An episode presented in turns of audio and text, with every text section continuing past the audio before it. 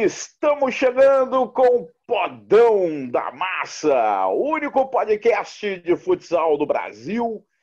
Estamos aí numa semana importante, semana de clássico no futsal brasileiro. Teremos o jogo entre Joinville e Carlos Barbosa e finalmente em Santa Catarina. Até a gravação desse podcast, tudo liberado para a bola rolar no estado de Santa Catarina. Era um dos grandes problemas né, do retorno do futsal, era a liberação do protocolo do futsal brasileiro para jogos em Santa Catarina e a informação que surgiu essa semana é justamente a liberação do Estado, querido Estado de Santa Catarina, que não está errado né, de querer se proteger e tal, porque eu acho que não tem ninguém certo e errado nesse momento, mas não, não tinha jogos lá. E com isso, os bandos de quadra estavam sendo invertidos e tal. Então, o Joinville vai poder receber no sábado o time de Carlos Barbosa, já na reta final né, dessa primeira fase da Liga Nacional de Futsal, que foi regionalizada e por isso menos jogos. Carlos Barbosa, por exemplo, quinta-feira tem oito jogos de 12. Então já está aí numa reta final bacana. Comigo, Marcelo Rodrigues, só de lá e crepal de meter o pé hoje, meter o miguezinho. Mas, meu irmão, eu e Marcelo Rodrigues, a gente já segurou é, transmissão de cinco horas na TV. O podcast aqui é mole. Mas, Marcelo Rodrigues, eu quero começar com a treta da semana. A treta, treta Brasil, treta, treta da audiência. Amandinha e Falcão foram no Caioba Game Show, que é um programa do GE. Globo, e detonaram a Confederação Brasileira de Futsal, de futebol de salão, dizendo que a CBFS está no nocaute. É, foi a nocaute. Queria saber de você sobre isso, a repercussão de tudo isso, os dois maiores ídolos da modalidade, Falcão e Amandinha, os dois que, quando falam, têm uma repercussão internacional. Como fica a credibilidade de uma confederação tendo dois ídolos falando algo desse tipo? Como funciona, a partir desse momento, uma confederação que tem problemas sérios financeiros conseguir recurso com tanta falta de credibilidade? O momento é muito sério porque tem a possibilidade da transição para a CBF. Tudo bem, Marcelo Rodrigues? Fala da treta, Marcelão. Vamos nessa, vamos nessa. Um grande abraço a todos que estão sempre acompanhando a gente. Abraço para você, Nandan. Abraço para o Dilácio e para o Crepaldi também, que meteram aquele toque-sai é, para né, poder não, mas o, o, eles estão trabalhando aí, estão sempre resolvendo alguma coisa. Realmente, a gente não tem um horário fixo para gravar e de vez em quando acontece um, um, imprevisto aí de trabalho, enfim, da vida pessoal de cada um. Mas eu, eu até ia participar desse, desse programa, Dandan. É, o Falcão talvez não pudesse participar, eu fui contactado, me passaram também a pauta e, obviamente, eu sou um cara um, um pouco menos é, como eu diria, é, talvez, eu não, eu não diria direto, mas eu falaria praticamente a mesma coisa que eles falaram, né? de uma maneira um pouco mais é, didática, talvez. Né? Mas eles foram bem, eles foram muito bem no que eles falaram. Realmente a situação da, da confederação não é uma, uma situação boa. O próprio presidente já esteve aqui com a gente e, e ele mesmo disse que a situação é, é é, é muito complicada. Mas ele reluta em entregar, em, é, assumir é. uma proximidade com a CBF. Tem, tem uma certa resistência ali. Tem uma resistência muito grande, porque ele quer que, que a CBF assuma também os passivos, ou seja, as dívidas todas trabalhistas, as dívidas. É, tem, tem algumas coisas no âmbito civil, outros no âmbito penal também, enfim. E aí, obviamente, para quem está abraçando um, um novo negócio, você ter toda essa carga é, de, de, situações adversas não, não, não é a melhor situação. Talvez por isso a, a, esse acordo entre CBF e CBFS ainda não tenha saído, mas está tudo muito bem costurado. Eu acredito que em breve a CBF assuma o futsal brasileiro.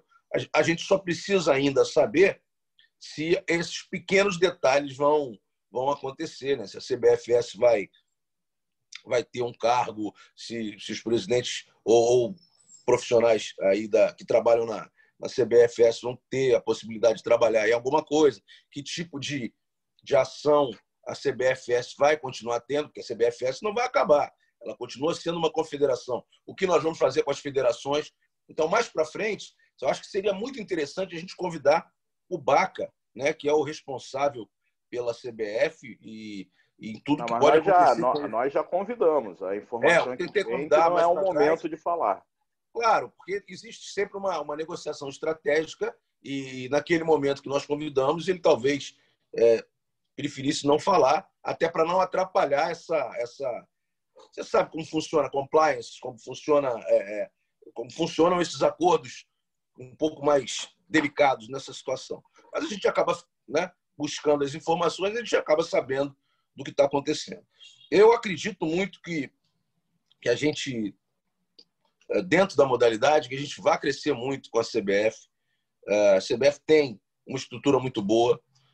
As pessoas que o Baca vem, vem conversando vem tentando trazer é, para o lado dele né, na, na, CBF são pessoas de total credibilidade e de, de, uma potencialização para negócios dentro da modalidade de assim, nota mil, né, mais de mil por cento. Então, eu acredito muito que, indo para a CBF, o futsal tenha um caminho é, maravilhoso. Acho que a CBF vai ter condições de entregar para a televisão também um produto de muita qualidade. Ela vai investir mais na seleção brasileira, tem essa possibilidade. Ela tem grandes patrocinadores do futebol que podem vir para o futsal. É, e com isso, o Brasil voltar a ter aqueles jogos de domingo na TV Globo, enfim, não vou dizer aqui é, que tipo de negociação vai ser, que a gente não tem nem competência para isso, mas que pode, possa ser também, é, enfim, tomara que seja na nossa emissora, mas que, se não for, eles consigam. É, ah, se não for, ninguém vai ver, pô. Tem que ser lá. É, tem que ser Dandé e Marcelão, mas, porra, ah, é, eu, eu, também, eu também acho, eu também acho. Mas eu acho que é isso. faltou um pouco a CBFS nesse momento por, por uma por um problema financeiro, talvez essa negociação melhor e, e, a demonstração de que o produto ele pode continuar seguindo com uma qualidade muito grande. A gente é, e é muito bom a gente falar do Falcão, que foi o rei, né, e é o rei ainda da nossa modalidade, mas a gente teve uma rainha também. E do crescimento do futsal feminino, desde o ano passado, quando a gente conseguiu mostrar muitas, muitos eventos e tal, e a gente viu a qualidade da, da modalidade, as duas modalidades, tanto no masculino é, quanto no, no, no, feminino, elas precisam ter uma, uma visibilidade maior, uma proteção maior, uma estrutura maior financeira, né? para que os atletas possam ter aí uma, uma. Atletas, enfim, profissionais, imprensa de uma maneira geral, para que a gente possa ter um calendário bacana, que a gente possa ter uma seleção forte, para que a gente possa ter isso tudo. O problema da CBFS é total financeiro. As pessoas que estão lá trabalham e são abnegados, né? são pessoas que, que buscam muito um, um, o amor pela modalidade, mas a gente precisa de não só de amor. Né? Eu, eu aprendi uma frase muito legal, que a gente tem que fazer sempre as coisas com muito amor, mas nunca por amor. É, é completamente diferente. Profissional é profissional, a gente tem que fazer com ímpeto, com vontade, com determinação, mas a gente tem que fazer principalmente com amor, mas nunca por amor. Ou seja, não é, não é, é um esporte mais que a gente possa é, viver de abnegados, de pessoas que são apaixonadas, dirigentes é, que amam o jogo e colocam aquele dinheiro ali, aí que ficam chateados e não tomam as mesmas posturas que tomariam se fosse dentro da sua empresa. Nós temos que pensar de maneira profissional e é isso que a gente precisa ver nessa, nessa transição para a CBF também. É, e, e outra, amor não paga conta, né? Então. Amor não paga conta. Amor não é... paga conta, é verdade. Então, eu acho que tem que mudar, já não tem nem mais clima. Eu acho que o Baca já é o homem mais forte do futsal brasileiro nesse momento, porque todas as situações, a gente tem conversado aqui com dirigentes e, e até com, com associações, né, as novas associações de jogadores e de treinadores, e o Baca sempre é citado. Então ele já é o cara do futsal brasileiro. E só para saber, só para saber quem é o Baca, ele já teve na, na, no futsal num momento extraordinário Não é um paraquedista, né? É um não é um paraquedista, ele já teve, ele já teve, se não me engano, 2001, 2002, 2003, acho que até 2005, quando teve aquela aquela eleição lá em que eu nunca vi 17, 5 é, ganharem de 17, ou seja, 17 federações queriam apoiar a, a chapa do, do Carlos Bittencourt, acabaram por.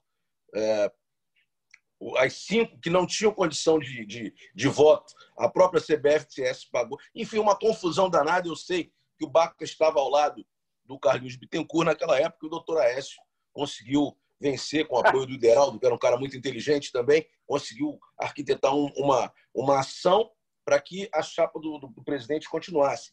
Mas aí, obviamente, naquele momento nós tínhamos Correios, é, é, Banco do Brasil, enfim, grandes empresas que apoiavam a modalidade a coisa andou. Né? E o Ideraldo foi um cara muito importante para a seleção brasileira.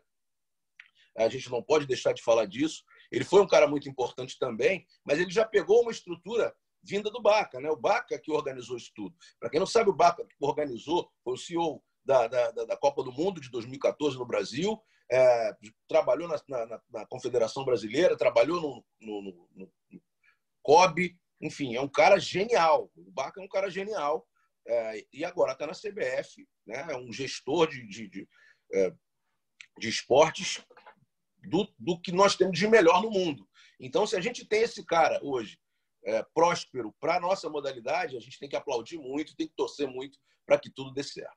Não, é um cara que, né, como já teve no futsal, e sabe, eu acho que o importante é isso. Ele viveu aquele momento mágico, momento de ouro do futsal brasileiro, então ele sabe do potencial desse produto.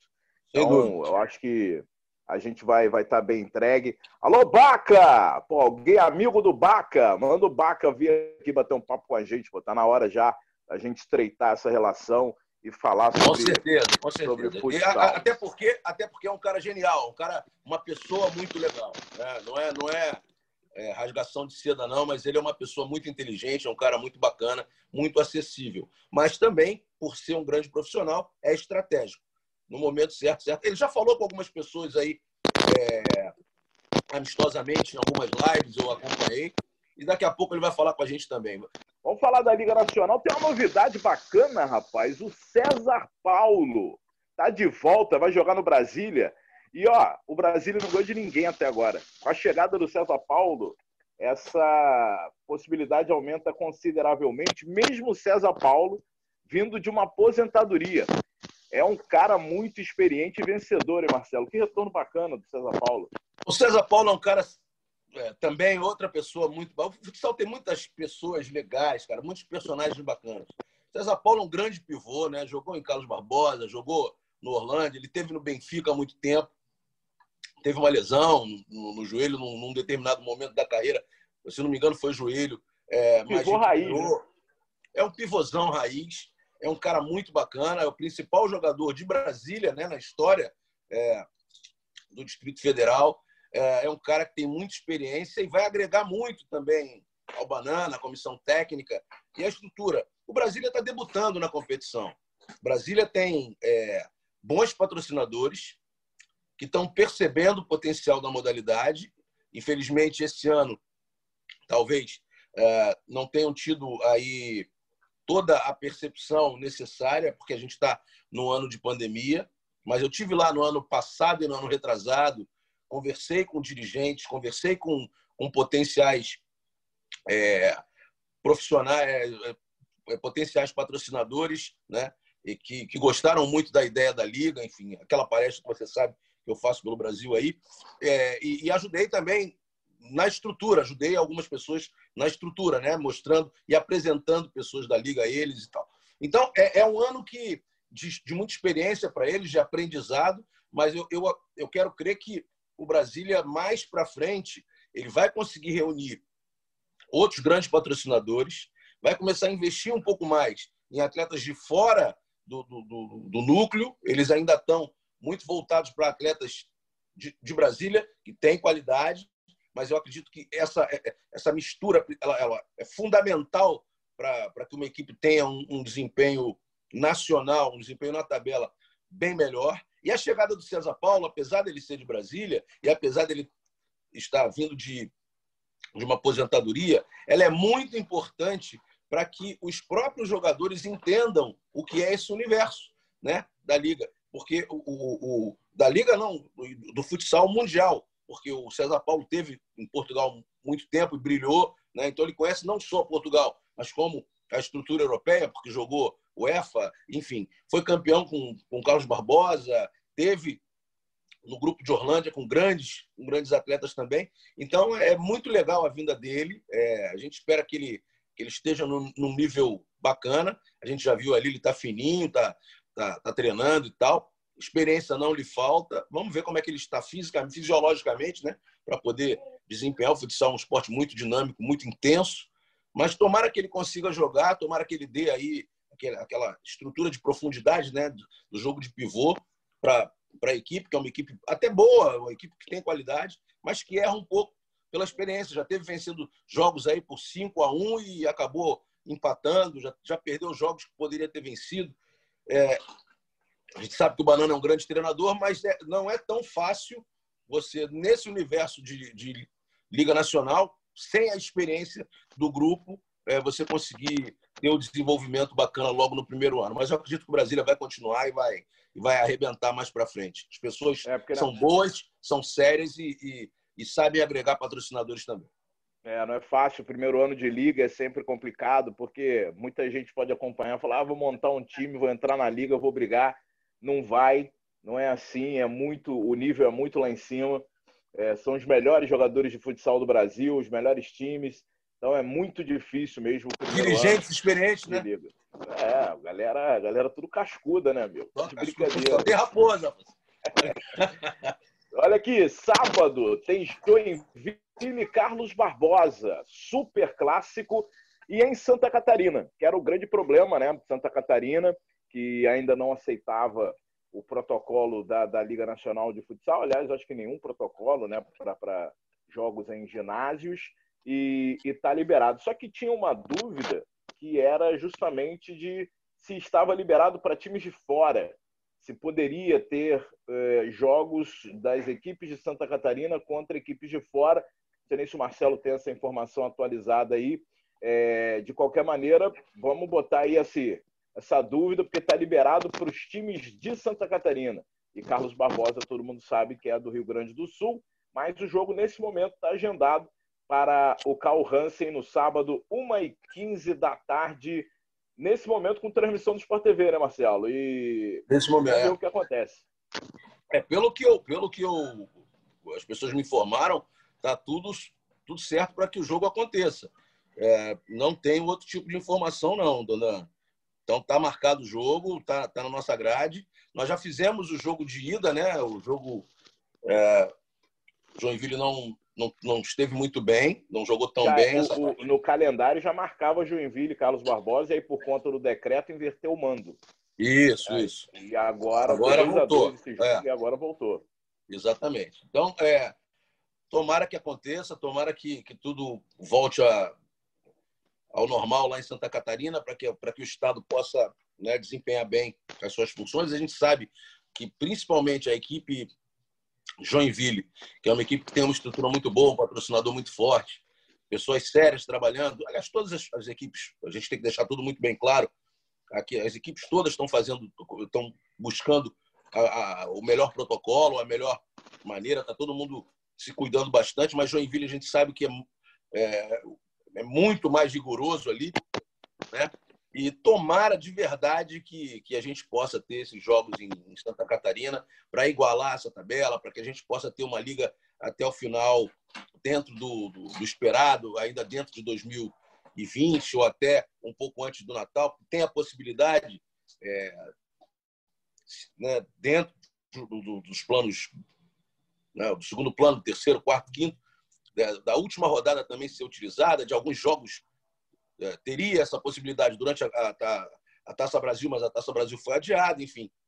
Enfim, a, a Liga deve conseguir chegar muito bem é, até o final do ano, se tudo correr da maneira como a gente espera. E essa determinação é muito importante para que isso aconteça. Desejo muita sorte aos dois. Foi um jogo extraordinário. O Carlos Barbosa jogou bem melhor na, no jogo de ida. Né? E agora vamos vendo de volta dentro da casa do Joinville, se o Joinville dá o troco ou não. Mas é sempre jogão, né? Dois, é. duas, grandes, duas grandes agremiações, enfim. É, dois grandes elencos e os, um quer perder para o outro. Né? Então a gente consegue sempre ter um jogo de muita qualidade. Bom, é, assim, já está na reta final, né? São 12 jogos para cada um nessa primeira fase. O Erechim, por exemplo, o Atlântico, que é do grupo B, já tem oito jogos, até a gravação desse podcast, porque é um jogo atrás do outro.